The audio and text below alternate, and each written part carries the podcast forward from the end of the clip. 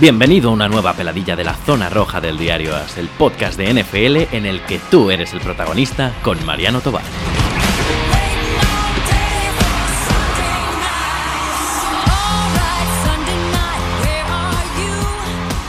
Muy buenas señores, aquí estamos en una nueva peladilla, ya sabéis el podcast o el programa del podcast de fútbol americano Zona Roja, el podcast del diario As en el que, bueno, lo que son estas peladillas, ya lo sabéis, lo cuento todos los días, pero por si acaso entra alguien nuevo, es gente que sabéis muchísimo de fútbol americano o de lo que sea eh, que tenga que ver con el fútbol americano y que os apetece hablar conmigo un rato de, eso, y me mandáis un correo a nfl.diarias.es, yo lo recibo y si el tema del que queréis hablar, pues me apetece, me parece interesante, divertido, os contacto con vosotros, quedamos y hablamos.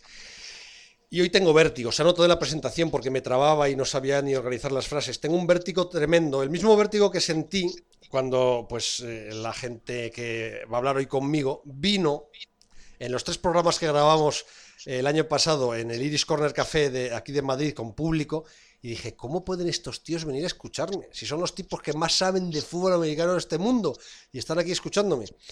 Y, hoy me pasa lo mismo, tenerles aquí me da un vértigo tremendo, porque la gente de la Pereira Brown son unos fenómenos que saben muchísimo de fútbol americano y a los que debéis seguir en Twitter, porque, porque es una cuenta indispensable. No voy a decir el nombre de la cuenta porque es rarísimo tal, lo más fácil es que buscáis en Twitter la Perrera Brown y ahí os vais a encontrar, por ejemplo, con Álvaro Ramos, que es el fundador del Club Oficial de los Browns en España. ¿Qué pasa, Álvaro? Hola, buenas noches. Es un placer eh, hablar contigo porque eres la persona con la que muchos hemos aprendido a andar en esto del fútbol americano. Sí, pues me habéis adelantado todos en el kilómetro 5 de la maratón, pero una velocidad, ¿verdad, Santi Cordero? ¿Qué tal, cómo estás? Hola, Mariano, buenas noches. Encantado de estar aquí contigo. Y estamos esperando, no sabemos si llegará, si llega bien y si no, pues eh, ¿qué le vamos a hacer? A Jorge Lorenzo, no el de las motos, sino el de la perrera, que bueno, pues que parece que está hoy con cumpleaños familiares, historias, y si da tiempo, pues entrará, y si no da tiempo, pues eh, hablaremos nosotros, que seguro que va a dar mucho juego, da mucho tiempo. Nos hemos tirado hablando ya, antes de empezar, media hora, sin grabar, que luego le decía a Santi, hijo macho, teníamos que haber grabado esto, porque me parece apasionante lo que hemos, de lo que hemos hablado. Y al final hemos hablado un, rato, bastante rato, de Baker Mayfield. Y yo quería empezar con él. Porque probablemente el momento más apasionado de la temporada pasada no fue en la Super Bowl, ni en las finales de conferencia, ni en ningún otro. Fue cuando, cuando Mayfield saltó al campo en un partido que nos dejó a todos boquiabiertos y durante, yo no sé cuánto tiempo jugó, porque tengo que reverlo, eh, estábamos todos flipando como estuviéramos viendo fútbol americano en la luna. ¿eh? Eh, y me decías antes de empezar a grabar el programa, es que Mayfield es el quarterback ideal para esta franquicia. y, me explico por qué y lo que quiero es que me lo vuelva a explicar ahora y que la gente nos lo escuche. Bien, sí. Yo creo que la lección de Baker Mayfield es la idónea, lo primero por su carácter. Ha demostrado, de hecho en la universidad, y creo que todos más o menos conocemos su historia de superación ante las adversidades al no, al no haber obtenido beca dos veces, sino que, bueno, como llama allí, es walk-on en dos universidades distintas, con lo que se gana el puesto en el equipo él a pulso pagándose sus estudios, demuestra un carácter tremendo. Y de hecho en, en Cleveland es justo lo que hacía falta, alguien de carácter que levante al equipo y tire de él. Y de hecho en ese primer partido lo demuestra, según sale al campo, la gente se vuelve loca y completa un pase de 15 yardas. Sale más o menos como en el segundo cuarto, falta unos 3-4 minutos y de hecho consigue un field goal en esa jugada, si no recuerdo mal. Y luego ya en el segundo tiempo, bueno, pues dirige el ataque y acaban ganando el partido. Y desde el punto de vista de carácter es claramente el jugador que necesitaba el equipo. De hecho, si lo comparas con el resto de quarterbacks de la clase, ninguno, ni de lejos, tiene un carácter tan leadership, ¿no? Como llaman los americanos, tan ganador y de liderazgo del resto del equipo como puede tener él. Eso yo creo salta a la vista. Y luego está sus cualidades como jugador, que yo creo que es un quarterback muy móvil, se busca muy bien los huecos alrededor de, la línea, y esto lo hemos visto muchas veces, cómo es capaz de escapar del pocket. Lanza muy bien en carrera, aunque esto es una característica yo creo bastante general a todos los quarterbacks de la última jornada, incluso los que no son, al menos a mí no me gustan tanto, tipo Mitchell Trubisky, que es un quarterback que a mí no me gusta demasiado, sé que a ti tampoco, Mariano, pero que en carrera hay que reconocer que lanza bastante bien. Hmm. Tiene otros problemas diferentes, ¿no? Pero es verdad que estos nuevos quarterbacks lanzan bien en carrera en general. Luego tiene un pase profundo muy potente y muy preciso. De hecho, es curioso porque tiene, es muy preciso en balones fuera de los números, en lo que sería pases, digamos, complicados. Sin embargo, luego, y esto sé que lo has comentado alguna vez también, tiene ciertas carencias en jugadas en tráfico, ¿no? En el centro del campo, pase más corto, pero bueno, eso sí que lo comentamos. Pero yo sí creo que, vamos, ninguna duda de que era el jugador perfecto para nosotros, tanto por el carácter como por el juego que está demostrando. Tomás, ha pasado una cosa. Ahora vamos a volver a, Mayfield, ¿eh? O sea que, de hecho, lo inco antes de tiempo, no tenía que haberlo presentado tan rápido. Porque ha pasado una cosa curiosa con Cleveland. En diciembre o en enero, cuando acabó la temporada regular, Cleveland estaba de moda. Pero Cleveland estaba de moda, que yo creo que, en las, eh, no digo las casas de apuestas, que esos son más precavidos, pero en el mundillo de los fanáticos del fútbol americano, Cleveland daba muchísimo miedo. Por plantilla, por lo que enseñó el año pasado a final de la temporada. Pero según iban avanzando los meses, como que toda esta euforia alrededor de los Browns se ha ido diluyendo. Mm, por lo menos en el entorno externo a, Cleveland. No sé, eh, ahora me contaréis qué es lo que se habla en Cleveland y qué pensáis vosotros y cómo lo veis. Y ha dado la sensación un poco de que la franquicia se ha llenado medio de jugadores eh, eh, polémicos, complicados. Bueno, lo de Karim Han ya estaba hecho en aquella época, pero del Beckham. incluso han drafteado alguno también con, con algunos antecedentes complicados. Y da la impresión de que la franquicia como que no ha sabido o, no está sabiendo asumir un poco eh, ese papel. No sé cómo explicarlo. Eh, tú ves siempre a New England y New England como que es una especie de, barco eh, que no como que no hay olas, ¿no? la calma total. Y de repente Cleveland yo creo que como que se les ha subido un poco a la cabeza todo y que la, franquicia es un poco caótica. ¿Es una sensación real o es solo lo que estamos viendo desde fuera y dentro está todo funcionando mucho mejor? Mm, no seré yo quien te quite toda la razón. Creo que hay una pequeña parte eh, que yo relacionaría eh, con, eh, con, la autoridad de Dorsey. Dorsey, una vez sobre todo se ha desprendido del infame Hugh Jackson, ha decidido coger las riendas y no se hace otra cosa que lo que diga Dorsey y él no mira números, él no mira opiniones, él no mira, no habla con periodistas, él hace de su capa un sallo y tiene las ideas clarísimas. Entonces, si ve un jugador o ve una situación eh, o no le gusta a alguien, eh, no se casa con nadie. Entonces, sí que puede ser, te doy un poco la razón, que haya escogido, sobre todo en este último draft, jugadores pues con un perfil no tan de ilusionante o de estrella. Es cierto que teníamos pues malas, después de lo de Odell Beckham, eh, teníamos eh, malas elecciones. Pero eh, es posible que se haya bajado un poco el, hype, la emoción.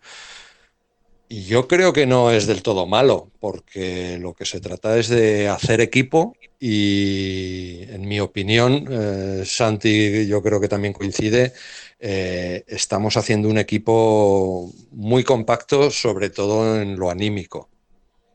Si no, es que... ¿Qué es la otra pregunta, Santi? ¿A Freddy Kitchens le queda esto grande? Hombre, la verdad es que no sabemos. de hecho, es una de varias incógnitas que tenemos este año. Sí que es una persona o un coach que lleva bastantes años en la liga, yo creo que tiene bastante experiencia. Bueno, fue cuatro en Alabama, ha estado en varios equipos, entre ellos bastante tiempo en, los Cardinals con Bruce Arians, que más o menos entendemos todos que ha sido su padrino. De hecho, se le nota los dejes de Arians por esa manera de jugar de... Arians siempre tiene una filosofía que cuenta en su libro que es, ante la duda al quarterback, tú busca el big play, ¿no? Si tienes la oportunidad, tú lanza. No te, no te lo quedes, ¿no? No, no, no asegures la jugada. Y esto con Kitches, con, con Baker, se vio en los últimos partidos que a veces se dejaba yardas en el campo por buscar el big play. ¿no? Desde el punto de vista ofensivo, yo sí que le veo a un tío bastante imaginativo, un pelín agresivo de más, en mi opinión, que a veces hay que, que saber jugar en todas las fases, ¿no? No solo puedes ir a por el big play constantemente.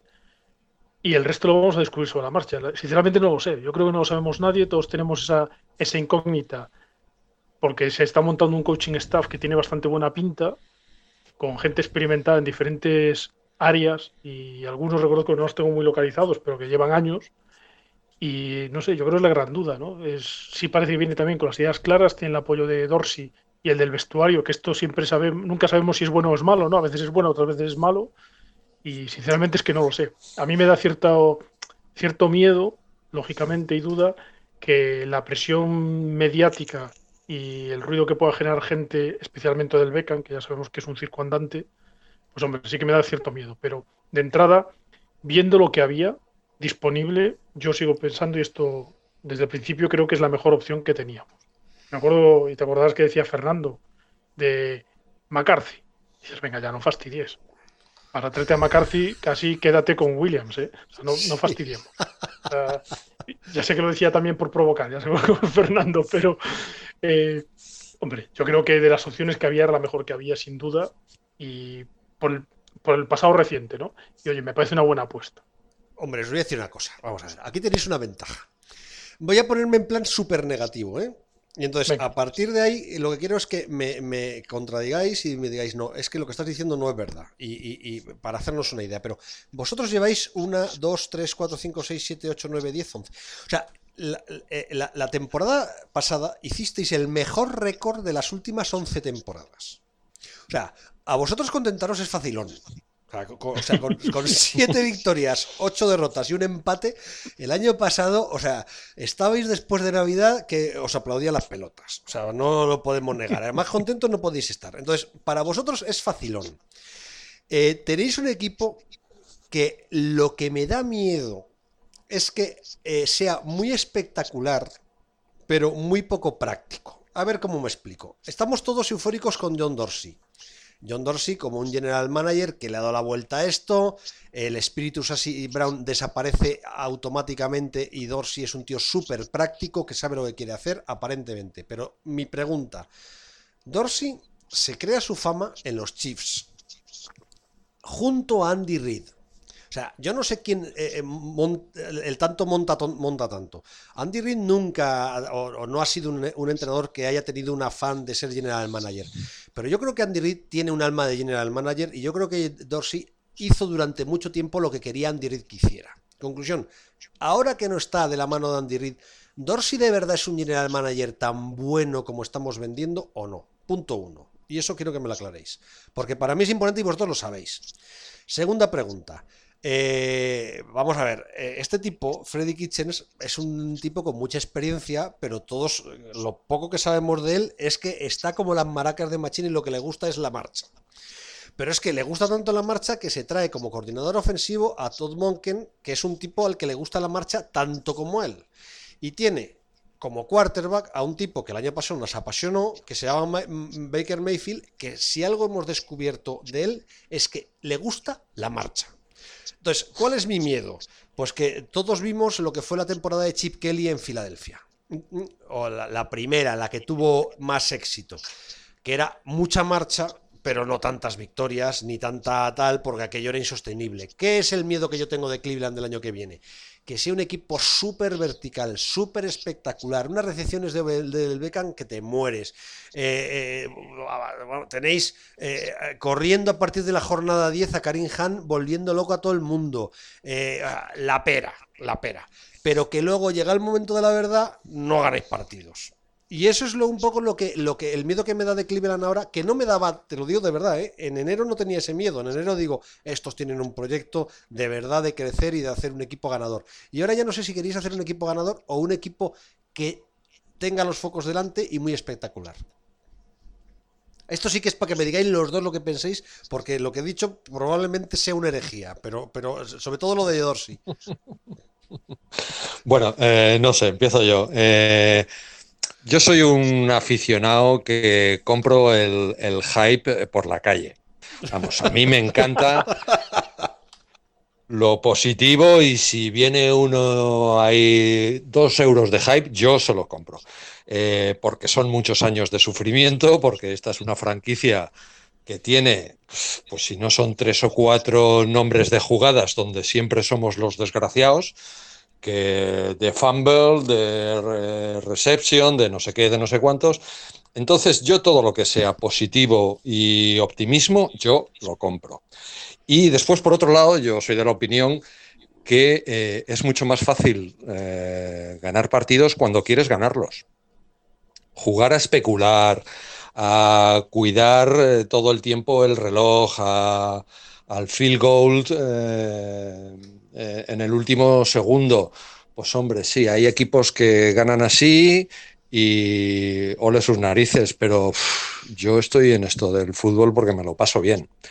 Y creo que con eh, la, opción de Dorsey es presentar los mimbres para hacer un juego espectacular y que meta puntos, que, es, lo importante en, este, en este momento. Yo creo que el modelo sería un poco Kansas City, para que otros aficionados que no sigan a los Browns eh, eh, lo localicen, que es eh, dar espectáculo y evidentemente ganar. Pero sí, nuestra opción es ganar 45-44 más que 3-0. Eso, eso estoy de acuerdo contigo. Perdona, antes de que empieces, Santi, voy a matizar lo que he dicho antes de Dorsey para que se me entienda él yo creo que tiene un gran prestigio y es lo que ha hecho toda la vida y es donde él ha crecido como un director de... Es un scouting. O sea, él, lo que hace es, scouting, vamos, eh, es un ojeador, un jefe de ojeadores. Su gran especialidad es, ojear. Y él es, todo el mundo lo dice, un sabio ojeando. Pero eso no es ser un general manager. O sea, muchas veces el, mejor jugador para tu equipo no es el mejor jugador ojeando, no sé cómo explicarlo. Yo creo que de la mm. mano de Andy Reid sí que eh, fue brutal. Pero yo tengo dudas. ¿De verdad en Cleveland, en el tiempo que lleva, eh, ha sido tan atinado? Te pongo un ejemplo. O sea, la defensa de Cleveland por nombres debía estar en la élite. La defensa de Cleveland eh, el año pasado no estuvo precisamente en la élite, más bien estuvo eh, muy, muy, muy, muy abajo. O sea que mm, no, tengo yo muy claro que John Dorsey vaya, está construyendo un equipo tanto para ganar títulos como para ganarse highlights y para que el público quiera ver jugar a los, a los Cleveland Browns. Eh, os aviso, ¿eh? Yo no me pierdo un partido de los Browns el año que viene ni de coña. Pero bueno, vamos, ese es otro tema. Eh, Santi, ¿qué te he cortado? Aquí ibas a entrar tú. No, tranquilo. A ver, eh, estoy de acuerdo que Dorsey se ha hecho un nombre como scout. Y creo que ha demostrado a lo largo de los años, y en Kansas lo demostró, que era un buen scout. Tiene un cierto gusto por el riesgo que estamos viendo que, bueno, pues tiene sus peligros, ¿no? Ahí están, pues, Terry Hill, Karim Hunt. Este año ha cogido a Tataki, el linebacker, en tercera ronda, que también tiene una historia bastante grande. El año pasado a Callaway en cuarta ronda, el receptor. Parece que le importa poco las red flags y, bueno, a veces estrella un poco. Y bueno, y, ahora me acuerdo, es verdad, Desmond Harrison, el left tackle que pusimos el año pasado a jugar al principio, que se cortó este año lo fichó Arizona y ya lo ha echado por tiene cargos por asalto. De hecho, está fuera de la liga. O sea que sí que es verdad que, bueno, se la juega, ¿no? Yo en esto pues también sería un poco más precavido. En algunos casos es bastante evidente que pues, te la juegas y ya está, pero bueno, tiene, puede tener consecuencias, ¿no? Luego, si es un buen general manager o no, es verdad que como scout creo que es indudable su capacidad hasta ahora. Como manejador de cap, ya sabemos que no, no ha sido un crack en, en Kansas, de hecho se ha dejado un problema y en parte es por lo que se supone que sale, aunque hay otra cosa que has mencionado tú que a mí nunca me queda muy claro en estos casos desde aquí es difícil saber quién es el que decide, si Andy Reid o Dorsey cuando él estaba en Kansas, porque parte de lo que dijeron cuando lo echaron es que él iba a su bola en los drafts, que él escogía sin tener demasiado en cuenta al resto de la gente, con lo que siempre he pensado, en base a esa información cuando salió, que este tenía su idea, igual que ha pasado en Cleveland, y que ya le podían decir misa. ¿no? Pero bueno, tampoco lo sé, sinceramente son especulaciones. Ahora, por ahora en Cleveland sí creo que lo está haciendo muy bien, porque has mencionado algo interesante que es, a ver, la carrera el año pasado, perdón, la carrera, la defensa el año pasado descendió respecto al año anterior. El año anterior, el del 0-16, teníamos una, una defensa contra la carrera espectacular. Ahora, teníamos un, un queso de Gruyer en la secundaria que era, eh, daba pena. Y tomó varias decisiones Dorsey, que voy a potenciar la secundaria, que mejoró mucho, pero tomó otras decisiones, no posiblemente tan acertadas, pero tenían que ver un poco con el cambio de, nosotros creemos, con el cambio de defensa que se quería hacer, que fue eh, sacar al no tackle, eh, este, como Danny Shelton, que mandó a los Patriots, y claramente el año pasado contra la carrera sufrimos mucho, y se notó, vamos, de hecho nos corrían bastante más, mucho más fácilmente que otros años, que el año anterior. Bueno, este año parece que lo ha intentado solucionar.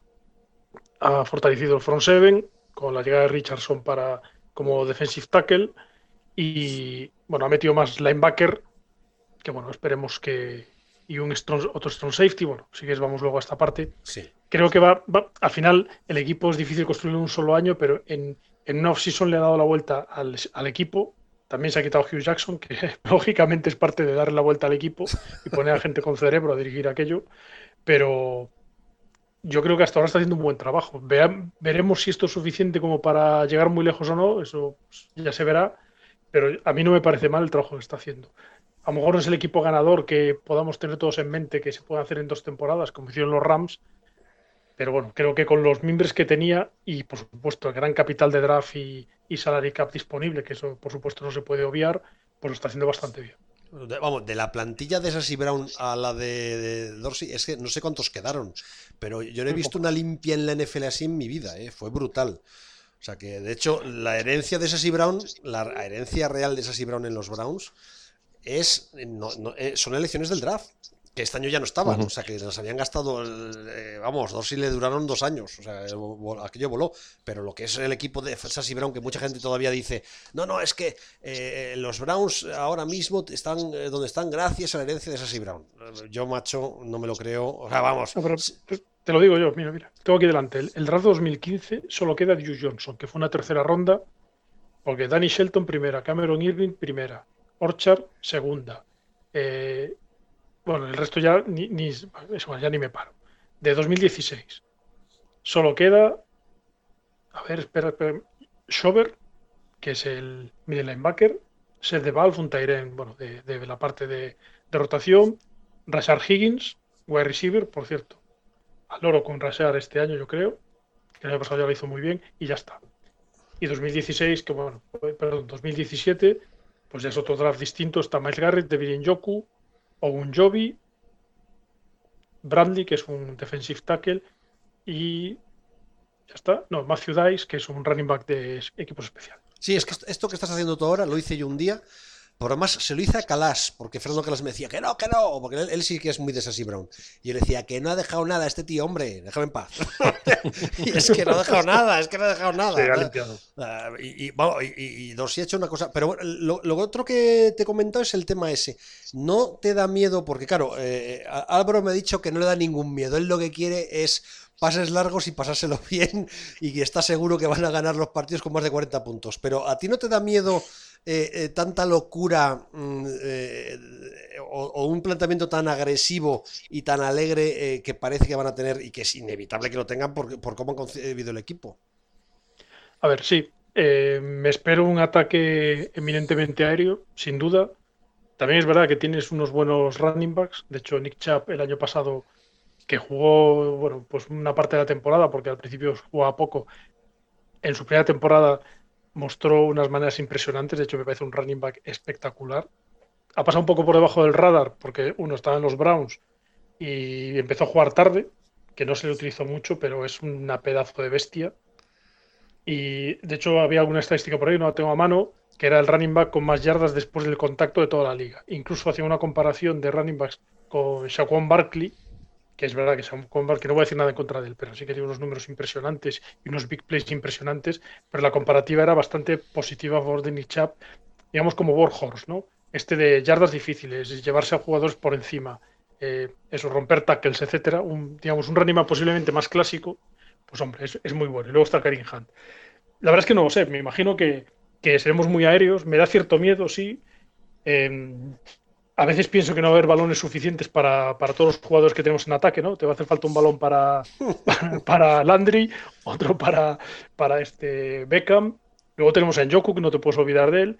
Y tenemos dos buenos receptores de, dentro del cuerpo. Sobre todo a mí hay uno que creo que hay que tener muchísimo ojo con él este año, que es Antonio Callaway. Este hombre se le seleccionó el año pasado en cuarta ronda, venía con problemas. Bueno, cuidado que a ver si este año juega, porque este es un cabeza loca, de estos que le gustan a Dorsey que hace cosas raras y ya ha tenido problemas con la justicia. Incluso el año pasado casi no empieza la temporada por sanción, por hacer cosas bastante estúpidas, la verdad. Y tiene la cabeza muy, muy mala mueblada. Pero si juega, este chaval es, es, espectacular. Es súper rápido, es un running back, eh, perdón, un receiver pequeñito, pero muy, muy rápido. y si todos esperamos que la atención que se lleve en Landry y Beckham va a ser muy grande, tendrá muchas oportunidades. El año pasado se entendía bastante bien con, con Mayfield, algunos problemas de drops que espero que arregle, pero la verdad es que es un jugador que me parece espectacular. Así que tú siempre preguntas, ¿algún jugador hay que tener ojo este año? Callaway. Mira, por mi parte. has sentado ya a analizar eh, el grupo de receptores, algo de running backs, pero antes de entrar ahí, quiero. Me estoy alargando, ya me, estoy enrollando y no debía, pero, pero es que este equipo me apetece, me apetece mucho y yo creo que además a los que nos escuchan también. Pero has dicho una cosa, eh, has nombrado a Nick Chubb, has nombrado eh, un vestuario un poco de locos. Eh, y es que el caso de Nichab es, claro, o sea, Nichab tiene, está más cabreado, vamos, hasta, que se sube por las paredes por el fichaje de, de Cunningham, y lo ha dicho. No, perdón, perdón, es Duke Johnson el que se sube por las paredes, no Nichab. Ah, es Duke Johnson. Sí, sí, sí. Porque yo... este lo cuento, te lo, sí, cuento. Cuéntamelo. A ver, eh, Duke es un, es un draft del tercera ronda de 2015 de hecho, es para que los que no lo conozcan, es un running back del estilo, a ver, no es igual, ¿no? Del estilo que sea un Camara.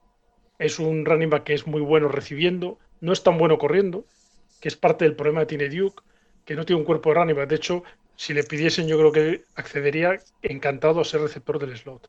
Tiene muy buenas manos, no tiene cuerpo de running back, de hecho, pues se lesiona, incluso tiene algunos problemas de fumbles, lo cual en un running back ya sabes que esto no es muy bueno. O sea, es un James White, para compararlo, ¿no? Sí, Sí, podríamos decirlo. De hecho, en Cleveland se le quiere mucho porque en los años negros pues era el mejor jugador de todos. Cada vez que podía hacer una jugada explosiva, sacaba muchas yardas en tercer down, con lo que era capaz de mantener vivo un drive, pero un poco irregular, también porque yo creo que no ha sabido utilizarlo por esas características físicas especiales, ¿no? sin ser un running totalmente.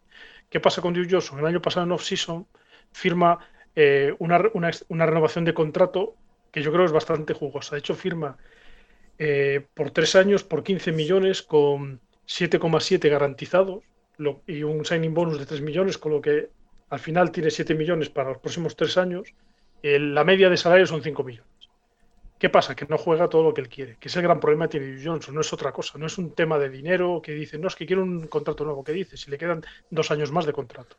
El problema no es ese, el problema es que no juega todos los snaps que él quiere. Y claro, con la llegada de Hunt, que es un running back 100 veces mejor que él, pues claro, el tío tiene el problema de que no va a jugar. Por eso hay un cierto, pues bueno, están buscando, él ha pedido un trade abiertamente, acaba de cambiar de agente hace nada, con lo que supongo que seguirán negociándolo. Y bueno, eh, Cleveland, si Dorsey es listo, lo tendrá que aguantar mínimo hasta la semana 10. Claro, no hay más remedio. Es que no puedes perder ese jugador. Exacto. Bueno, a lo que iba, que era lo que iba a explicar. Vosotros tenéis experiencia. Ah, es que hay una cosa, tenéis un vestuario complicado, es dinamita. O sea, en ese vestuario hay de las 53 jugadores, yo te diría que hay mínimo 10 que son de los que te pueden reventar un vestuario. O sea, meter en un vestuario 10 tíos así, hay que tener unas narices de, y ese es Dorsey. Eh, eh, pero luego tenemos el caso de Freddy Kitchens. Kitchens el año pasado se ganó a todo el mundo. estaba clarísimo, veías en los últimos meses y medio de temporada, los jugadores bromeaban con él, estaban de todo el rato. Veías un buen rollo de narices. Entonces, la, intención puede o da la impresión de que la intención es decir, bueno, Freddy Kitchens es un entrenador que no es veterano, que tiene mucha experiencia, pero sí que tiene las tablas y la, y la gracia y entra en las bromas y tal para, para ganarse a la gente y, ser capaz de moverse con esa docena o decena de jugadores problemáticos. Pero vosotros ya lo habéis vivido, tú lo has vivido, eh, Santi, y Álvaro, no sé cuántos años hace que ve fútbol, pero probablemente también, que es el caso de Romeo Crenel. O sea, Romeo Crenel era un tipo al que adoraban en, el, eh, en, Cleveland. Tanto el vestuario como el público, como todo el mundo, porque Crenel era como tener a Papá Noel pero eh, un Papá Noel negro y además se parece eh, como entrenador principal. Pero aquello fue un desmadre, aquello no funcionaba. Y que Entonces, ¿no os da miedo que a Kitchens, con este buenismo y este buen rollo y este me llevo bien con la gente, no le va a estallar el vestuario, pero en la semana 5? O sea, o del Beckham no sabe de. Papá Noel no existe es una de las cosas que tiene claro del Beckham. Ah, eh, a mí me da mucho miedo que esto estalle. Eh, esto es lo último que voy a hablar de, generalidades del equipo. A partir de ahí ya entramos a, analizar líneas y cosas. ¿eh? Sí, yo sí puedo, creo que tengo que estar un poco de acuerdo contigo en que el ambiente general, bueno, pues conlleva muchos riesgos. Es cierto. También creo que, bueno, no veo yo el, motivo de instaurar un régimen del terror tipo New England y donde todo el mundo vaya más sereno que una vela eh, más tieso que una vela, perdón, eh, con lo que llevamos detrás. Es que llevamos dos años, aparte de los años que en general han sido malos desde la reaparición, la refundación, pero los dos últimos años fueron tan negativos, no solo en juego, sino en ambiente general, en la franquicia, en el campo, en la ciudad. Todo era pesimismo, todo eran malas caras, eh, mal ambiente, cuchilladas entre el entrenador y sus jugadores. Era todo tan chungo, tan malo que, por favor, un poco de optimismo y de positividad y de sonrisas. ¿Qué, pasará cuando ¿Qué pasará cuando Kitchen se encuentre con, pues, con, algún drop, con alguna mala jugada, con alguna eh, mala decisión en el campo y le tenga que echar una bronca a alguien? pues ojalá te, equivoques y no salte eso por los aires, ¿no? Pero yo creo que de momento el, ambiente de optimismo y de buen rollo y de juerga, que no tiene por qué estar reñido con, trabajar en los entrenamientos y en, el, césped, es lo que ha puesto a este equipo otra vez en el, en el candelero, ¿no? de, de optimismo, de por favor, vamos a pasarlo bien en la vida en general, ¿sabes lo que te digo? Vale ya de sufrir, vale ya de sufrir. Ah, y por cierto, yo he visto a Romeo Crenel en el único partido que he visto en vivo eh, de los Cleveland Browns, yo le he visto, o sea que le he tenido ahí abajo en la banda. Le vi jugar, entrenar. Entrenar. Eh, bueno, a ver, ya eh, me ha visto una visión general y en el fondo eh, el lema está claro, ¿no? Don't worry, be happy. O sea, vosotros lleváis no sé cuántos años con unos récords horribles y el año que viene lo que queréis es pasarlo bien viendo fútbol americano. Y si además ganáis la Super Bowl bien, fenomenal. Pero si no llegáis ni a playoff, que le den por el saco lo que queréis es disfrutar de una vez. Bueno, si Yo por lo menos sí, ¿eh? a ver, si celebrábamos los pases de Kaiser y de, y de este del otro. A ver, aquí celebramos todo, porque ¿qué vas a hacer? no. Está claro. No, no, sí, además, sí es lo bueno de esto, ¿eh? Si cuando, cuando has tocado fondo, lo bueno es que ya sabes que lo único que puedes hacer es ir hacia arriba. Y, lo que está claro es que Cleveland Browns en 2017 tocó fondo, pero hasta a un fondo al que difícilmente puede llegar con ningún equipo. O sea, es que era fue el peor ataque de la NFL en puntos la segunda peor defensa de la NFL. O sea, estaba, tú miras los rankings del año 2017 y estáis los 32, pero hasta en el, en la, rendimiento del aguador. O sea, era bestial. Entonces, a partir de ahí es todo felicidad. Y efectivamente, el año pasado Mayfield dio mucha felicidad, pero ahí quiero entrar. Yo no Mira, Mariano, yo, yo, para cerrar te quiero contar una anécdota muy cortita mm. de cómo era el ambiente el año pasado y cómo se vivió. El primer partido que ganamos, que ahora no recuerdo contra quién fue, pero aún estaba Hugh Jackson. el primer partido que ganó. fue, fue el de los Jets. El de los Jets. El de los Jets. Fue el de, Mayfield. ¿Esa fue la primera victoria? Sí, sí, sí. Empatasteis el primer partido contra Pittsburgh, que para vosotros eso fue como si hubierais ganado. Debimos haberlo ganado, pero sí. Bueno, pues eh, en, ese primer partido, eh, en esa primera victoria, hubo una imagen muy muy significativa en la grada que fue a dos señores de canas y pelo en el pecho, de cincuenta y tantos y cien kilos de peso, dándose un abrazo como, pues no sé, como si hubiéramos ganado la Super Bowl con la primera victoria.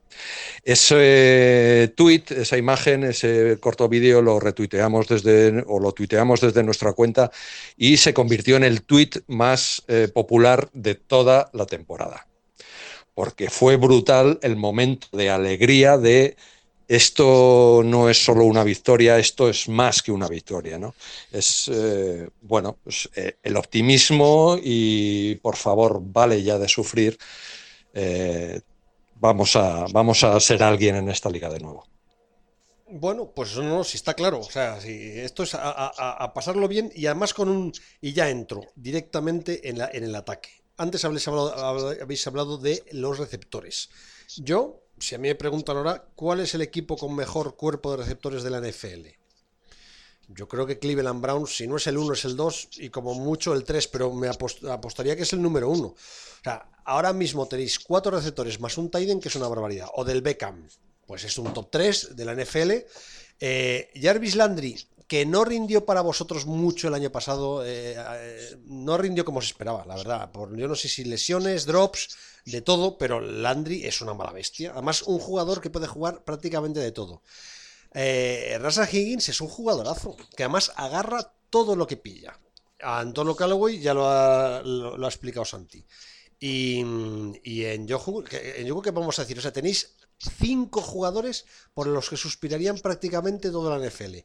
¿Cuál es mi miedo? ¿Mayfield va a ser capaz de dar pases cortos? ¿Mayfield va a ser capaz de pasar eh, entre los números? ¿O Mayfield se va a pasar toda la temporada buscando del Beckham porque es lo que le mola? Y aquí ya quiero hacer un análisis de líneas porque de verdad que para mí es importante. ¿eh? Eh, yo, creo que el grupo de receptores, este grupo de receptores, se lo das a Tom Brady y te monta un pollo en corto, en largo, en perifrástico. ¿De verdad Baker Mayfield tiene más registros que el pase largo? Yo no lo tengo tan claro, ¿eh? A ver, yo, como Mayfield lo comenté antes muy rápido y llevo ya tiempo hablándolo, a mí me da miedo ese pase en, el medio, sobre todo las slants. De hecho, se ve desde el principio que empezó a jugar, incluso hace poco cuando colgaban imágenes del minicamp, se le quedan cortas, o sea, se le quedan retrasadas. Le parece que le cuesta lanzar en, digamos, anticipado a la carrera, ajustar a la carrera del, receptor para que coja el balón por delante y continúe. De hecho, si te fijas, casi siempre la coge cercana al cuerpo, incluso por detrás. Recuerdo que a mí también me mete, me mete cierto miedo, que lo vimos el año pasado y ahora en los entrenamientos, que nos dejan de ser entrenamientos, se sigue viendo. Mientras que el resto de pases da cualquiera. Y de hecho, con precisión, con potencia, en carrera, parado, lo que sea. Sí que tengo ciertas dudas con esto.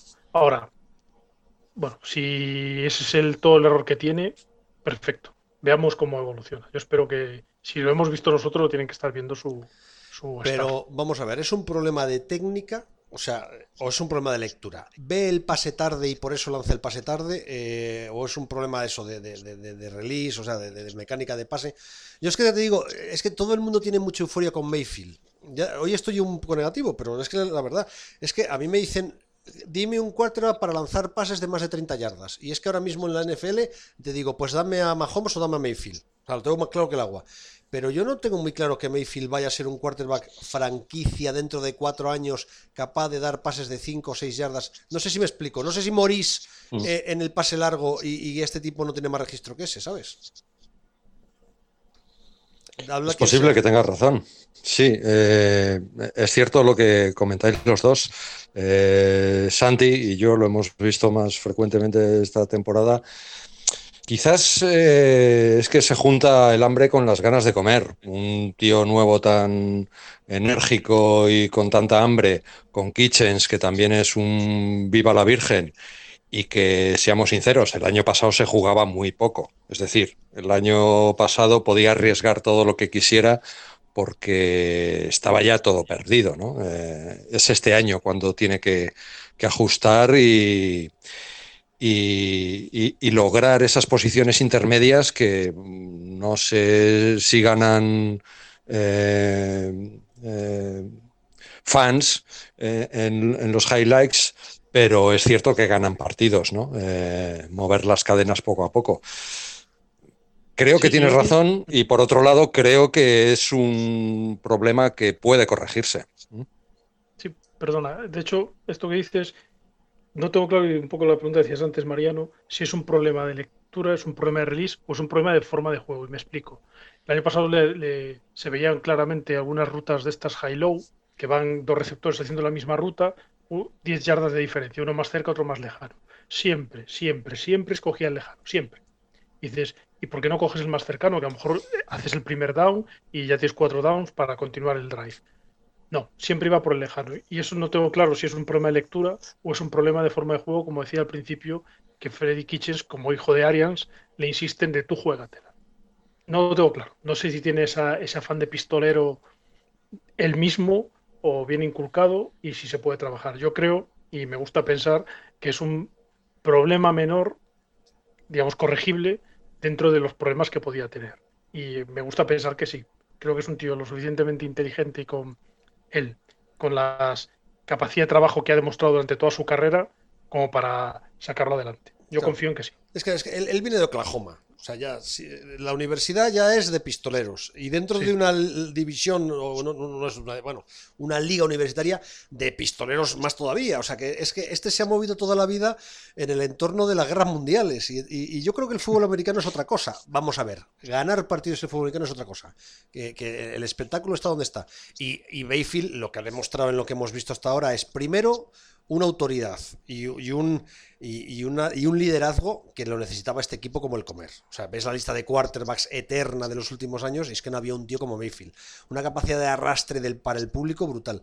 Pero eh, la gente al final, esto es como, voy a contar una cosa un poco que no tiene mucho que ver con el fútbol americano, pero bueno, cuando uno diseña una revista, tiene que buscar puntos de, diríamos, de shock, de, fuerza, ¿no? O sea, si una revista tiene 100 páginas, no puedes hacer espectáculo en las 100 páginas, porque cuando llevas 10 páginas estás aburrido, o sea, estás saturado de espectáculo. Entonces, en una revista eh, o en cualquier producto editorial, tienes que buscar que tenga un ritmo, que haya páginas más calmadas, más de lectura, y otras páginas que te llaman la atención y abres la página, ¡ay, va, qué paginón! Y luego otras más de lectura, y de repente... Entonces, Mayfield me parece, lo que he visto hasta ahora de Mayfield es un tipo que me da eh, una revista de 100 páginas en la que las 100 páginas son puro shock. Y eso no funciona a la larga, porque cuando llevas 20 páginas te has cansado y lo dejas, porque ha perdido el efecto. Entonces, claro, es Oklahoma, es lo que te digo, es, Kitchen, es todo. Y yo lo que más me apetece ver de los Cleveland Browns este año no es, fíjate, tanto euforia, tanto pase, tanto sino a Mayfield moviendo las cadenas en un drive de 5 minutos. y esa es la duda que yo tengo. Y es de verdad lo, eh, lo, que, lo que me la diferencia entre que este equipo sea de playoff o sea solamente un equipo espectacular es la capacidad para hacer algún drive largo. Es, lo que yo pienso. ¿eh? sé que me estoy repitiendo, llevamos hablando 42 minutos y digo siempre lo mismo, pero es que es lo que yo veo este año en el equipo. Es la sensación que tengo. ¿eh? a, mí me estás convenciendo, Mariano. sí, yo pienso parecido como tú. De hecho, me gustaría ver un equipo equilibrado. Tenemos, lo repito, tenemos un muy buen running back y deberíamos aprovecharlo. De hecho, el, ya sé que no está muy de moda esto del juego de carrera, ¿no? Pero yo sí sigo pensando que en el equilibrio está la manera de, acabar ganando los partidos. O sea, no, por mucho que se diga de que, y las estadísticas digan lo que quieran, ¿no? Que la liga se ha torcido hacia el pase y es mucho más efectivo lo que tú quieras. Pero tienes equipos y sigue habiendo equipos que ganan corriendo. Y cansar al contrario, como dices tú muchas veces, esto funciona, despistas, mantienes a al a la defensa del equipo contrario pendiente y despistada. Esto es realmente yo sigo pensando que esa forma digamos, más clásica de jugar sigue funcionando. Otra cosa es que tengas que tener los jugadores eh, necesarios y que el play calling sea el adecuado, que sepas cuándo mezclarlo, cuándo acelerar, cuándo parar. A mí me gustaría ver ese tipo de equipo, más que uno de fuegos artificiales, que sea muy divertido y tengamos highlights, pero sinceramente, yo tengo claro, yo lo que quiero este año son playoffs. dejémonos de highlights, como si jugamos al tercero. ¿eh? Queremos playoffs. Claro. Bueno, hemos, la verdad es que eh, hablando de unas cosas y de otras, el, ataque ha quedado eh, repasado entero menos la línea, menos la línea ofensiva. O sea, el grupo de receptores, yo creo que eh, coincidimos todos, es inmejorable. El backfield es inmejorable. O sea, Nick Chubb es un tipo que no mm, brutal, lo has explicado tú antes, Santi.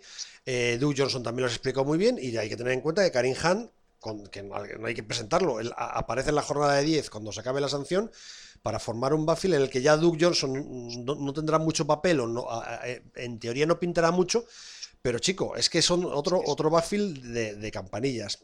Yo ahí ya tengo más dudas con la línea ofensiva. Me parece muy buena, ¿eh? Me parece una, línea tremenda, pero, pero yo no sé si vais a notar la pérdida de Zeitler. O sea, en teoría, eh, eh lo cubre, ¿no? O sea que, y si lo habéis dejado marchar es porque lo tenéis muy claro. Y luego tengo dudas también con Greg Robinson, que probablemente el año pasado jugó mejor o pudo, o pudo jugar un. Pero, pero yo no sé. igual que Treter, eh, que es el center, Bitonio, el left guard o, o pues yo tengo dudas más con Cover y con, y con Robinson. ¿Es para que haya dudas o la línea realmente es muy, muy buena? Es quizás eh, el eslabón más débil en nuestro equipo, según nuestro modesto entender. Creemos que la protección de, de, Mayfield debe ser lo principal y no es la línea que más nos gusta con, con muchas eh, dudas. Eh, sobre todo desde que se fue Tomás, no ha surgido nadie ahí con la autoridad suficiente en el lado izquierdo para, para, cubrir ese hueco.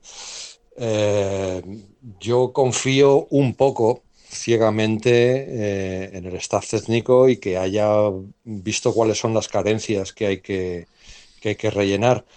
Pero estoy de acuerdo contigo en que la línea tiene mucho que demostrar todavía. ¿eh? Mm, a mí no me gusta, no me gusta tanto. Sí, aquí coincidimos. De hecho, es la otra gran duda que tenemos con, con este equipo es la línea. De hecho, los medios de Cleveland están todos con lo mismo. A nadie nos ha gustado la silla de Treter, a nadie. Mm. Bueno, sería parte de una mejora. Bueno, podríamos discutir si hemos mejorado con la llegada de Vernon, que era necesario no deshacerse de él, etcétera. A ver, a la larga había un problema, y de hecho hay un problema de contratos en los próximos años para mantener una línea tan cara. De hecho, en su momento Sashi Brown montó una línea muy cara, pero bueno, eso se acaba. No, es difícil pagar a todos, ¿no? Bueno, esperemos que no hayan medido mal el dejar a Corbett como Raigar, que el año pasado no apareció en toda la temporada. Es una incógnita, eh, esperemos, ¿no? Luego, lo que dices de Greg Robinson, pues sí, ha firmado un contrato de un año, que el año pasado la verdad es que lo hizo bastante bien. Yo sí creo que Mayfield es un quarterback que ayuda a la línea que le proteja. Se mueve muy bien en el pocket, de hecho, si lo ves, hay un vídeo por ahí muy, muy interesante bueno, muy interesante, muy para nosotros, en la que hacen comparación de Brett Fabre y Mayfield moviéndose en el pocket y haciendo pases, y la verdad es que hay cuatro o cinco jugadas que es que es exactamente igual, o sea, los ves cómo se mueven y dices, vaya, si es que parece que ha copiado la jugada de Brett Fabre, el cómo la línea se abre, cómo él va buscando el hueco, el pase, lanza el pase, nunca pierde de vista el fondo del campo y lo buscando la jugada, etcétera, él ayuda mucho. Eh, eh, esto es otra de las buenas características que tiene Mayfield, ¿no? Se mueve muy bien en el pocket, no pierde de vista nunca el campo y ayuda a su línea. Sí que estamos, nos da cierto miedo, es verdad. Es, no, es, una de las cosas que, menos nos gusta y nos, nos da cierto, cierto reparo. Pero bueno, también entendemos que este tipo de cambios son habituales. Hombre, si se han dejado marchar a Aceiter es que lo tienen que tener muy claro con Corber. Eh, oye, es una segunda ronda del 18. A mí lo que más miedo me da es Robinson, porque el año pasado lo hizo bien, pero puede repetir, no sé, es un poco... Me ha gustado lo que has hecho, porque a mí me pasó una cosa con Mayfield también. A mí me parece que después de Fabre, el jugador que más se parecía a Fabre moviéndose en el backfield era Romo. Romo se parecía mucho a Fabre, era muy, sobre todo el primer Romo, en ¿eh? los primeros años. Y Mayfield le pasa un poco, ¿eh? tiene un aire a Romo y a Fabre, es verdad. Eh, no, lo había pensado, cuando estabas diciendo, pues es verdad. De hecho, esta semana, y ya para acabar de matarnos, al menos a mí, ha salido Fabre en una entrevista diciendo que los dos quarterbacks que más le gusta y se parecen a él de la NFL son Mahomes y Mayfield y que cree que los próximos años, y de macho, ya me has matado, no, me hacía falta esto. Me van a saltar, un día me va a subir la tensión y me va a dar algo, como sigue así. bueno, vámonos a, la, defensa. Eh, porque el ataque no da para más. La verdad es que también os voy a decir una cosa. ¿eh? Si el mayor problema que se le ve a un ataque eh, es que Greg Robinson es el eslabón débil, apaga y vámonos. O sea, que decir, esto es la bomba. el ataque de, Cleveland da miedo.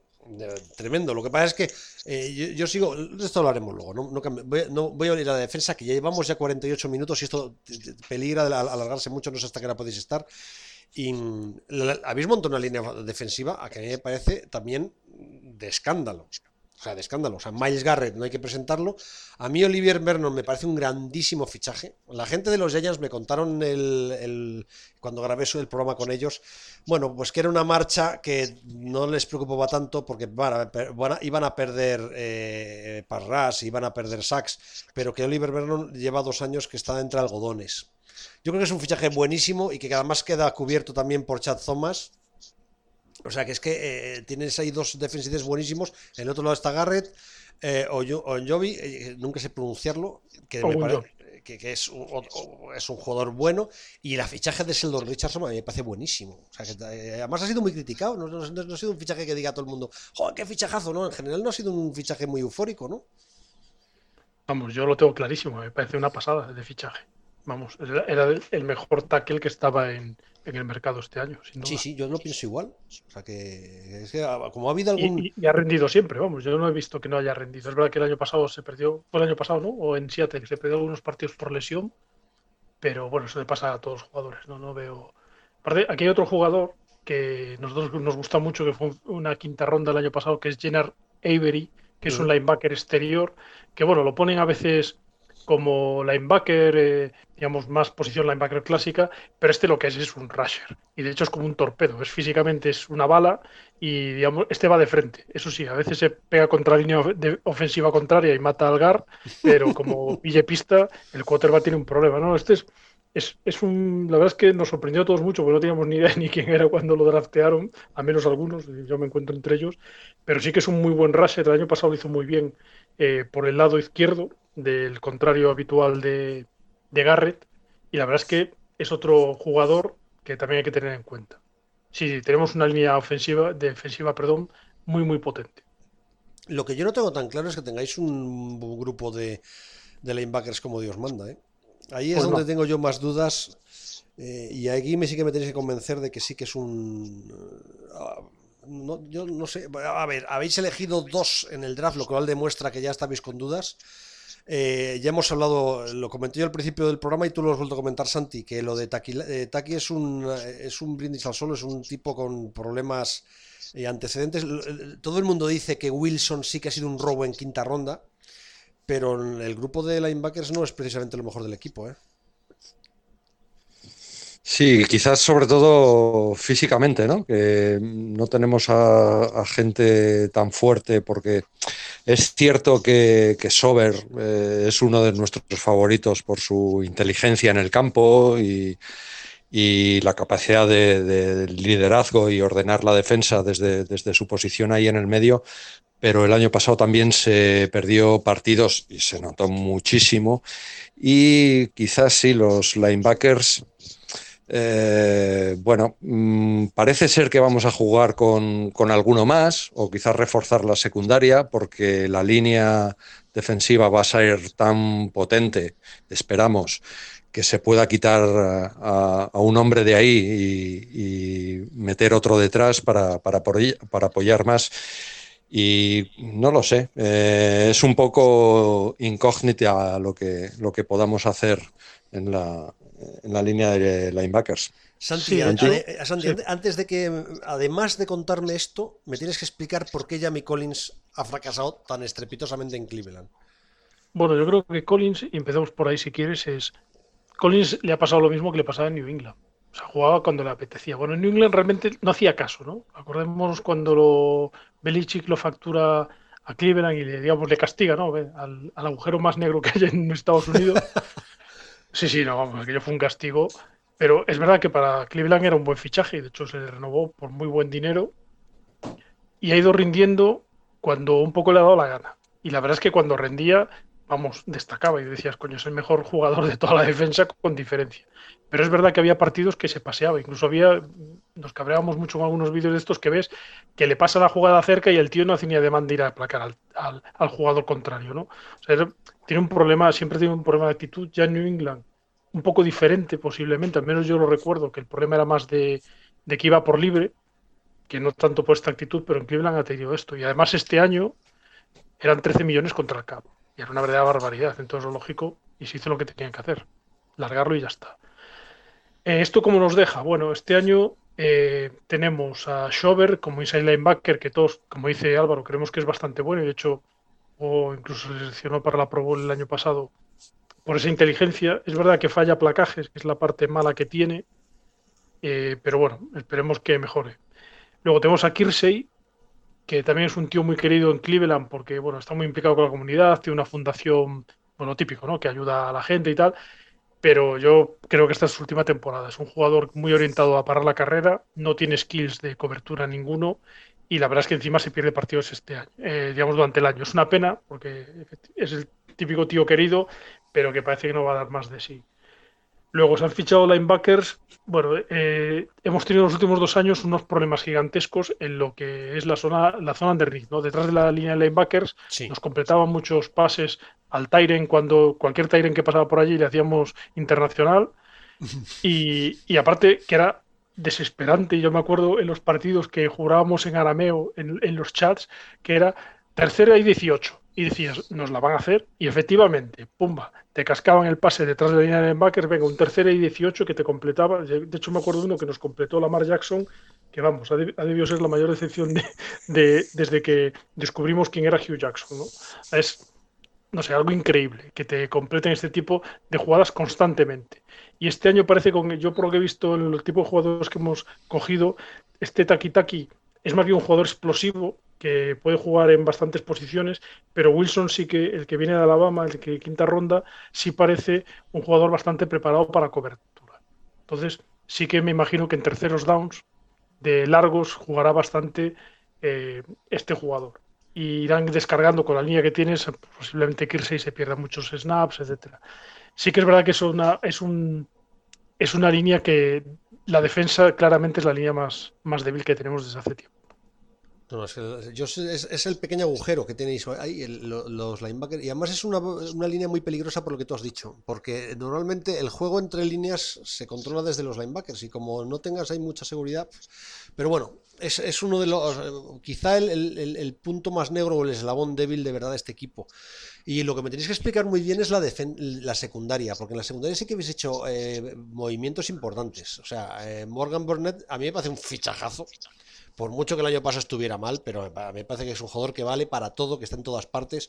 Y además creo que es un poco lo que busca Cleveland, ese, perfil de jugador. Tenéis muy claro el cornerback número uno, que fue la elección vuestra de primera ronda del año pasado, que es desde el Ward, que es un jugador que el primer año ya demostró que es buenísimo. Pero a partir de ahí eh, faltaba, para empezar, profundidad y yo no sé si calidad. Y, yo creo que, vamos, habéis hecho un gran esfuerzo en, pretemporada y me gustaría que me explicarais cómo ha quedado esto. Álvaro. Santi, ¿le das? Vale, eh, O quien quiera, no, no, no, os preocupéis. Santi, dale. Venga, voy. A ver, empezamos por, bueno, eso, Burnett. Bueno, es un strong safety que el año pasado jugó de free safety, por eso hizo un año bastante raro, estaba desposicionado, pero hombre, como strong safety yo en Green Bay lo recuerdo, tú lo has dicho, es un buen fichaje, yo lo recuerdo bastante bueno. Sí. Eh, tiene que venir a suplir a Jabril Peppers, que el año pasado yo creo hizo un temporadón, que a nosotros nos encantaba por el tipo de jugador que es, porque es un hitter de estos que es como un martillo pilón, que placa duro, placa bien, etcétera. Lo típico que se gana la afición, ¿no? Pero también hay que reconocer que no era el mejor jugador del mundo. Ahora, a nosotros nos encantaba, aunque nos ponía de los nervios con los retornos, pero bueno, luego hablamos de equipos especiales, ¿no? Bien, luego tienes un pedazo de free safety detrás que es Damarius Randall, que el año pasado hizo un temporadón, en mi opinión, que venía de jugar fuera de posición en Green Bay, si recuerdas, que le pusieron de corner, que hmm. salió un poco, digamos, por la puerta de atrás. Es verdad que la gente que se trajo Dorsey, que eran scouts allí, pues parece que lógicamente lo conocerían, lo han traído y la verdad es que ha rendido muy bien. Y vamos, este año, de hecho, parte del problema que podemos tener con este año acaba contrato, se está buscando una renovación alta y bueno, me imagino que eso, o me gusta pensar que se da un acicate para que juegue muy bien, pero bueno, tenemos peligro de que se pierda a final de temporada. ¿no? Aquí en el safety se han traído varios jugadores en el draft. Este Sheldy Redwine, que es un safety que juega en, todas las posiciones, que bueno, de hecho viene de, de, jugar de cornerback, luego reconvertido a safety y ha jugado mucho en el free safety, aunque también parece que puede jugar de strong. Y luego, ya yendo a los cornerbacks, bueno, aquí tenemos un poco de todo. Eh, Denzel Ward bueno, ya lo has dicho tú, puede ser una estrella de la liga. Tiene un problema que el año pasado hubo cierta, hubo bastantes comentarios que lo dijo Greg Williams ya en pretemporada, quiero recordar, que decía que tenía que cambiar su técnica de placaje porque se iba a hacer daño. Efectivamente se hizo daño, tuvo dos conmociones durante la temporada. Tenemos dudas con su, o al menos yo la tengo con su durabilidad, porque de hecho a veces le ves placar y fíjate algún highlight dobla mucho la espalda, eh, va muy de frente al jugador en vez de placar con el hombro. y efectivamente se hace daño. De hecho, me acuerdo en temporada que tuvo un problema también con esto, ¿no? Bueno, supongo que lo corregirá. Luego, en el otro lado, habitualmente eh, el año pasado jugaba Terrence Mitchell mientras no estuvo lesionado, que tuvo una lesión, que este venía de Kansas City, que lo había drafteado Dorsey. A mí este me gusta mucho. Es el típico cornerback 2, no es espectacular ni, ni será una estrella, pero es bastante seguro. Este año también se ha fichado en, el, en la primera ronda del draft a Grady Williams segunda, o Williams, primera segunda. sí. Sí, perdón, segunda, es verdad. Que es el típico corner gigante, o sea, grande para pegarse con los receptores grandes en man to man. Eh, de hecho, se le echa en cara como que tiene una actitud como un poco pasota. Vamos, esto yo espero que rápidamente Garrett le, eh, le dé un par de tortas y lo ponga a andar. O sea, no creo que esto sea un problema en el vestuario. Ya sabes cómo es esto de la actitud, ¿no? Cuando, dependiendo si sale del draft, hay gente que lo ve un problema y hay gente que, bueno, esto se trabaja, ¿no? Esto yo creo que nunca se sabe hasta y depende de cada jugador realmente. Pero bueno, yo creo que esto, esto está bien, también se le echa en cara como que no es un gran placador. Incluso se le ha preguntado a Dorsey y Dorsey dijo que lo que quería era que echase al jugador al suelo que, que los placajes los hiciesen otros. Que lo tienen básicamente para secar receptores grandes. De hecho, el año pasado, fue muy curioso, tenemos otro cornerback que este año parece jugar en slot, que es TJ Carry, que, que, venía de Oakland, que sinceramente a todos nos parece un paquete, sobre uh -huh. todo por lo que cobra. Si lo comparas lo que es calidad-precio, digámoslo así, a lo bruto, hombre, se le paga demasiado para lo que, para lo que rinde. Pero el año pasado su gran partido fue contra Julio Jones, con, contra Atlanta.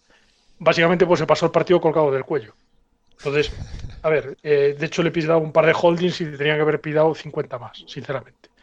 Y por ahí ya empezamos a tener problemas, que es nuestros, estos cornerbacks que he dicho hasta ahora, yo creo que son bastante buenos y tienen muy buen nivel.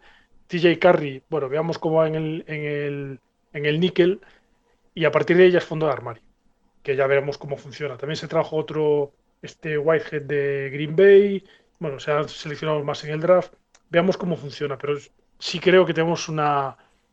A ver, tenemos pérdidas este año en, en secundaria, como era eh, Brian Bodicajul, que era otro de los que nos gustaba a nosotros, que jugaba mucho en el slot, como níquel, pequeñito y todo corazón, más que técnica y, y, que fuese muy muy bueno, lo que era era un batallador. Bueno, se ha ido y es una pena, pero bueno, yo creo que en esto en general tampoco le echaremos mucho de menos. Y luego otro que se nos ha ido, que era EJ Gaines, que bueno, no era un mal jugador, pero tampoco era especial. Sí hemos mejorado en general. Sí, hombre, no, no, tiene buena pinta. Esperamos bastante de ellos. No, ya no solo hablar de equipos especiales, o sea que me parece que más o menos a, mí me gusta mucho Colkit, que sus estadísticas teóricas no son tan buenas, pero yo es que Colkit me parece que deja los balones en la, dentro de la yarda 20 con una que, a lo mejor no tiene una pierna bestial, pero el tío tiene puntería, no sé, a mí me gusta. Ha sido el mejor jugador de los Browns de los últimos años. Sin duda, sí, sí. a lo mejor con Joe Thomas, si quieres, pero ha sido el mejor. Que eso dice mucho a su favor o, o en contra del equipo, no lo tengo claro. No, no, es que en todos los rankings Colky siempre está eh, de los más abajo, porque no, pero vamos, yo creo que las clava dentro de la yarda 20 rival, pero como un campeón. O sea, eso, eh, a mí me gusta, pero sí. no quería hablar mucho de equipos especiales, pero claro, Seibert en quinta ronda, Kicker, eh, ¿esto para qué lo habéis cogido, macho? Yo tampoco lo sé, Mariano, yo tampoco lo sé. No sé si es una de esas eh, situaciones un poco más de, de película de, de, viernes por la tarde, de vamos a coger al primero que, que pase por aquí, ¿no? Eh, uh, no tengo muy claro que sea como para presionar a Greg Joseph, que tiene una historia curiosa porque es un, un kicker de... Eh, sudafricano, me parece, sí. y que entró cuando echamos al anterior, eh, porque lo hizo muy mal, eh, y, y, y, bueno, ya entró con dudas y falló alguno, pero acabó la temporada yo creo que, que muy bien, y que si hubiera estado él, tendríamos un par de victorias más por lo menos contra, contra los Steelers y, y, quizás también contra Raiders. Eh, no lo sé si es para, para presionar a, Joseph, que creo que yo le daría un, un, añito más.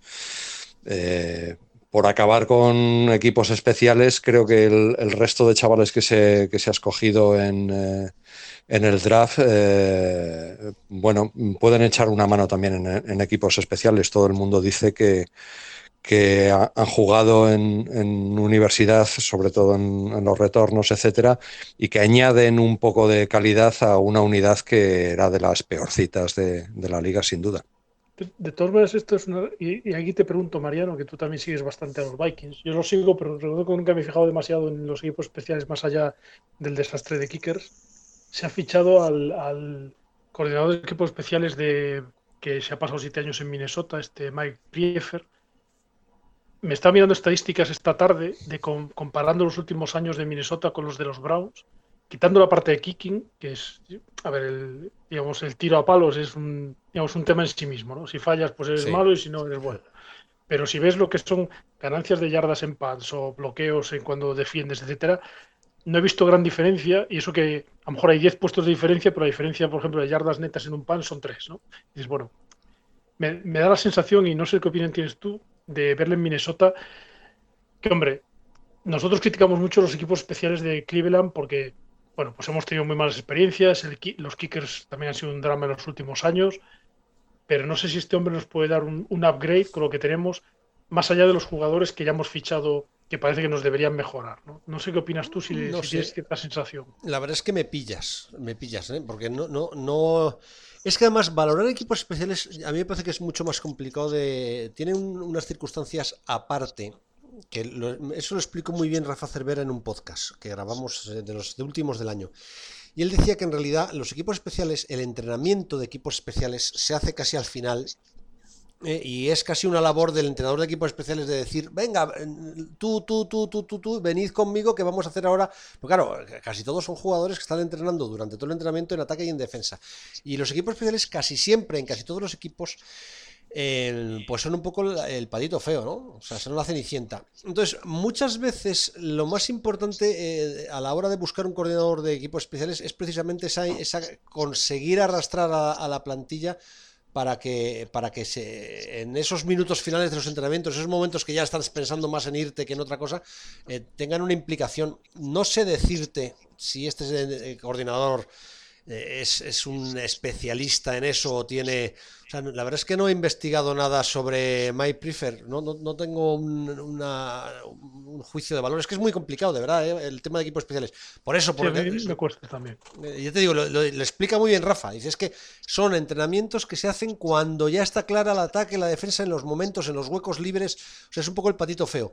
Y entonces no es, porque además también te lo digo, ¿eh? Muchas veces el, entrenamiento de equipos especiales, si lo ves en muchos equipos, casi se ciñe a cinco o seis jugadas concretas que han entrenado y que.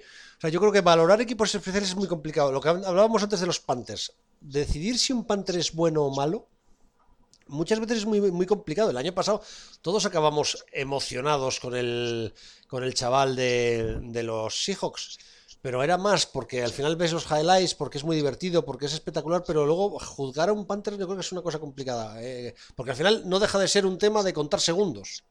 En muchos casos, ¿no? Y el tema de equipos especiales pasa un poco lo mismo. Eh, si unos equipos especiales no rinden bien, muchas veces tiene más culpa el staff global, porque no no le dan tiempo al entrenador de equipos especiales a preparar realmente esa parte del juego, que el propio coordinador de equipos especiales. Pero bueno, eh, estoy saliendo del paso de una pregunta difícil, ¿eh? O sea, que tampoco. No, sí, sí. Yo reconozco que. A ver, cuando te dicen que viene un coordinador de equipos especiales que viene de Minnesota, de Minnesota, lo primero que piensas es en los kickers. Y dices, vaya hombre, a ver si va a tener algo que ver con la preparación de kickers si nos traemos aquí un cáncer, ¿no? Que es lo que le ha pasado a los Vikings en los últimos años. Pero bueno, me imagino que, y yo creo que el, el, juego de kicker tiene bastante más que ver con la preparación mental del jugador en sí mismo que no con la, la táctica de las protecciones, que seguro que también tiene que ver, ¿eh? pero que tiene más que ver con eso, con la mentalidad del jugador. Yo no tengo un recuerdo, la verdad es que eso, mira, como habrá gente de los Vikings que nos escuche, pues si alguno nos responde en Twitter eh, a la cuenta de la Pereira Brown y a la mía, pues eh, nos aclaramos. Pero no, no, sé, no sé decirte ahora mismo si eh, Prefer es un coordinador de equipo especial es buenísimo o está en la media o cómo es. No sé, no sé decirte. Bueno, cerramos, bueno, cerramos que siempre el cierre dura 10 minutos, cuarto de hora, porque llevamos ya una hora y casi nueve minutos. Eh, pero yo ya hemos repasado el equipo, un ataque, mm, pues lo que hemos dicho, poderosísimo, una defensa que en teoría se ha reforzado muy bien, eh, sobre todo con una línea ofensiva eh, tremenda y, muy buenos refuerzos en secundaria y dudas en el grupo de linebackers. Pero ahora yo lo que quiero es ir al global de la división. Eh, la división está de moda, está muy de moda. porque Jackson, por lo que sea, pues sí que la gente de los Ravens cree en él. O sea, hay una especie de, están todos, pero eh, los, veo y me acuerdo de la película Conan el Bárbaro, ¿no? Con todos ahí, uh, se han sido abducidos por, Jackson. Eh, yo creo que todo el mundo está infravalorando demasiado a Pittsburgh. Yo creo que Pittsburgh vuelve a ser y sigue siendo un aspirante al anillo. Como siempre, me parece que lo del año pasado fue un tropezón raro. Y la pérdida de Antonio Brown no tiene por qué ser tan grave, de verdad que lo creo. que Creo que el año pasado es un equipo que. la, base del equipo la han mantenido, han fichado un linebacker central buenísimo, que probablemente es lo que le faltaba a esa defensa para ser competitiva. Y a mí me parece que se está hablando demasiado mal de, Pittsburgh. Y luego lo que yo siempre digo de los eh, Bengals, que quizá nadie les valore, pero los Bengals son un equipo con muy mala uva y que va y te gana que a lo mejor luego va a acabar la temporada con un récord 7-9, pero creo que es un equipo siempre infravalorado, siempre, ¿eh? de verdad. Eh, ¿Tenéis tan claro como tenía todo el mundo hace tres o cuatro meses que esta división es de los Browns sí o sí? ¿O qué os da miedo? Yo creo que estamos en una situación de tormenta perfecta porque te doy la razón, Mariano, en todo lo que has dicho pero creo que nunca ha estado tan accesible como este año. Es cierto que eh, los Steelers tienen todavía mucha chicha ahí. Eh, yo creo que Juju Smith es, vamos, va a ser un top 3 de la liga si no lo es ya. Yo creo que tienen a, a Conner, que también es un gran corredor. Creo que el problema de, Pittsburgh es ese vestuario que puede estar un poco envenenado y que en cualquier momento empiezan a lanzar cuchillos y Big Ben lo manda todo a freír espárragos. Eh, entonces ese es un peligro que tienen los Steelers, que están en el, borde del desastre, aún teniendo muchísima calidad. Eh, los Ravens ah, yo es que personalmente, como todo buen Brown, odio a los Ravens a muerte y entonces tengo que reírme y tengo que intentar hacerles rabiar. Es una incógnita, ¿eh? Eh, si los Browns es una incógnita porque todavía en realidad no hemos ganado a nadie, eh, los Ravens están ahí, ahí. ese quarterback corredor, pues cualquier día alguien le rompe tres costillas y se queda fuera toda la temporada y no sabemos qué pasarán con ellos. Y Cincinnati, no sé, Cincinnati no lo he visto yo mucho, también parece que están un poco de capa caída, que, que no terminan de renovarse bien. Y en definitiva creo que nunca o pocas veces va a estar una división tan dura como tradicionalmente es la nuestra, tan accesible eh, para que la ganemos, que es el, es, el primer objetivo, yo creo, de, de, este equipo y creo que es eh, asequible. Sí, yo estoy de acuerdo. De hecho, un par de reflexiones añadidas. A ver, eh, de Baltimore, si lo comparas con el año pasado, creo que es peor equipo. Empezando por ahí. Tienes la defensa empeorado claramente. Y, y, mira que siempre ha sido una defensa que seguro que Harbaugh se busca la manera de que sea competitiva, eso no tengo dudas, pero es peor defensa. Luego, el ataque, como yo espero que, hagan cambios. No pueden seguir jugando a lo mismo porque esto le dura tres partidos más. No, no va a durar este ataque con Lamar Jackson. No digo que se lesione, sino este modelo de ataque. ¿no? no puedes jugar solo a eso. Tienes que hacer más cosas. Y hasta ahora Jackson no ha demostrado que puede hacerlo. Veamos si lo puede hacer. Eso tenemos incógnitas. ¿no? Yo ahí no confío demasiado. Sí creo que este año de los Ravens, en mi opinión, se va a quedar de, cuando luego hablemos de tercera división, y va a ser un año mediocre. Esa es mi sensación. Y luego Pittsburgh, sí, vamos, es el gran coco, seguirá siéndolo. Mientras esté Big Ben, y nos podemos meter mucho con él, el abuelo, el gordo, y yo sigo pensando que ha habido linebackers muertos arrollados debajo de él cuando hace un slide. De hecho, nunca, si te fijas, nunca hace un slide, hace un rodillo, se tira como un rodillo y mata a dos linebackers por el camino, ¿no? Entonces, bueno, fuera bromas, es un pedazo de, de, eh, perdón, de quarterback, es un Hall of Fame seguro, es espectacular y es el gran problema que tenemos con Pittsburgh. Que ellos tendrán cuando tengan que hacer su sustitución dentro de a lo mejor dos años. ¿no? Pero yo estoy convencido que el ataque funcionará. Veamos lo de la línea ofensiva, que lo comentabas tú en tu peladilla y en algunas con, que hiciste con los aficionados de Pittsburgh o en alguno de los podcasts. La duda del cambio de coordinador, veamos si les afecta o no. Yo creo que no, porque creo que seguían con alguien que ya estaba en plantilla. Con sí, lo que, sí, siguen. Sí, efectivamente, si hace un trabajo continuista, es la mejor línea de la liga. Mejor, mi opinión, mejor que la de Dallas. La mejor con diferencia. Y tiene un muy buen quarterback, se buscarán, buscarán la manera. Y Conner no es la avión ver, pero es muy buen. Es un buen running back. Funcionará. Y la defensa estoy contigo. Si con la nueva adquisición de linebacker debería mejorar, bueno, yo creo que tiene un gran front con los dos rushers. TJ Watt es un, es un pedazo de jugador también y yo creo que nos ha sorprendido a todos un poco, pero es muy bueno. Ahora la secundaria, bueno, siempre ha sido un problema. Marte tienen nuestro querido barra odiado Joe Hayden ahí detrás, ¿no? Que, estaremos encantados de que, que, lo quemen constantemente. Pero sí, no, Hayden no sé. Era muy bueno en su momento, pero que fue el último año o dos años, ¿no? Álvaro se pasó sí. gastando el dinero que le pagábamos, ¿no? Porque jugar jugó poco, más bien. Y sobre bueno. todo que ha vuelto a buen nivel, que es lo que más nos fastidia. Sí, sí. No, a ver, es el gran coco. Y estoy de acuerdo con que se está minusvalorando con el follón que hubo el año pasado, que es, es más. No sé, esto es, creo que lo sabemos todos, un poco más de show en la prensa y en Twitter y todo esto, pero ahora la verdad yo creo que influirá poco y será un equipo muy competitivo. Y yo creo que nos jugaremos la división con ellos. No, mira, cuando estamos hablando es que yo creo que es uno de los cambios más importantes que ha, ocurrido en Cleveland. Yo creo que durante mucho tiempo los jugadores iban a Cleveland a llevarse el dinero y a esforzarse lo justo. Y yo creo que eso ha cambiado radicalmente. Tiene que cambiar. Nadie, yo no creo que nadie en Cleveland se pueda permitir el lujo de a partir de ahora de ir a llevarse el dinero. O sea, me parece que ese es uno de los cambios que ha habido en esta franquicia que es importante. El cambio de, de, de mentalidad. O por lo menos yo sí que creo que ya lo hubo el año pasado. ¿eh?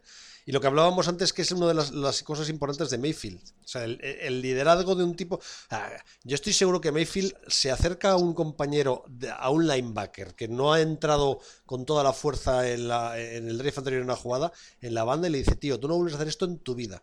Y creo que probablemente eso, que lo hará Mayfield seguro, no ha ocurrido en Cleveland durante los últimos 10 años.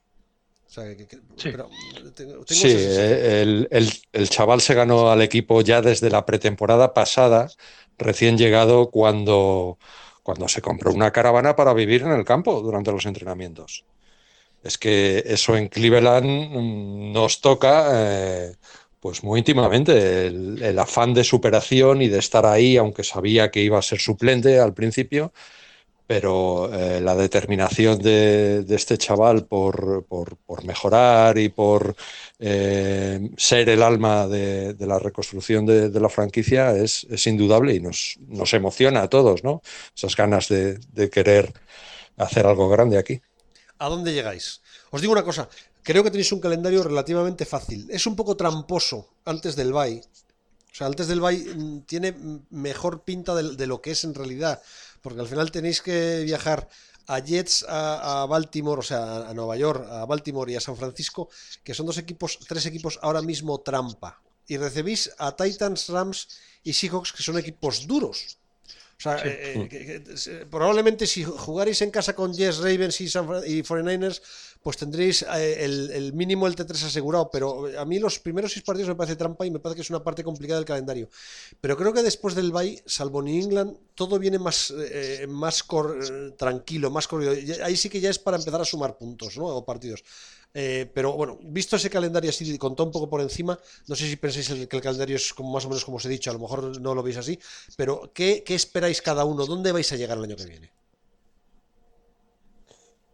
Yo sueño con una final de conferencia, pero eh, espero. Nosotros hicimos, me parece, cuando salió el calendario, nuestras cuentas, y yo creo que estuve por las 11 victorias que teóricamente nos debería dar la división y por lo tanto el, el paso automático a playoffs. Mm, estaría contento con, con, meterme en playoffs eh, con, con, una wild card, pero yo sí veo opciones de, de ser campeones de división con, con 11 victorias, ojalá sean más, pero por ahí, por ahí van, los tiros, en mi opinión. Eh, yo, según mi punto de vista, 11 victorias, vamos a ver, con 12 victorias es el año que viene, creo yo, ¿eh? me estoy tirando un pisto que puede ser mentira. Con 12 victorias en la americana el año que viene aspiras al, al Bay. Ya te digo que aspiras al Bay.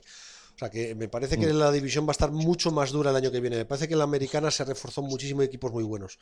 Pero vamos, si tener claro 11 victorias con este calendario, me parece que tienes muy claro que tenéis un equipazo. Santi, ¿tú lo ves? ¿Eres tan optimista? A ver, yo sí veo 10. De hecho, te voy a decir las posibles derrotas que más o menos me he calculado. La de Rams, bueno, es al principio de temporada. Encima es la tercera semana, ellos vienen, bueno, veamos cómo está, pero podría ser una derrota.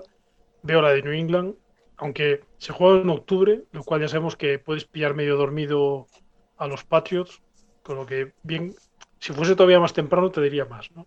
Ya sabemos cómo, cómo arranca. Luego, en diciembre, 1 de diciembre, vamos a Pittsburgh. Bueno, ahí veo difícil ganar. Esas son las posibles eh, derrotas que veo. Eh, con lo que yo me ando, ando entre las 10 y las 12 victorias. Depende cómo caiga, pero si 10, 11 me parecen conseguibles. ¿no?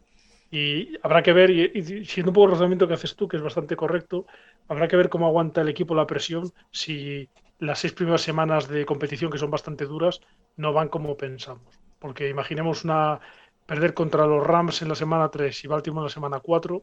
Esto te llevaría dos derrotas seguidas, te pondrías a lo mejor con un 2-2.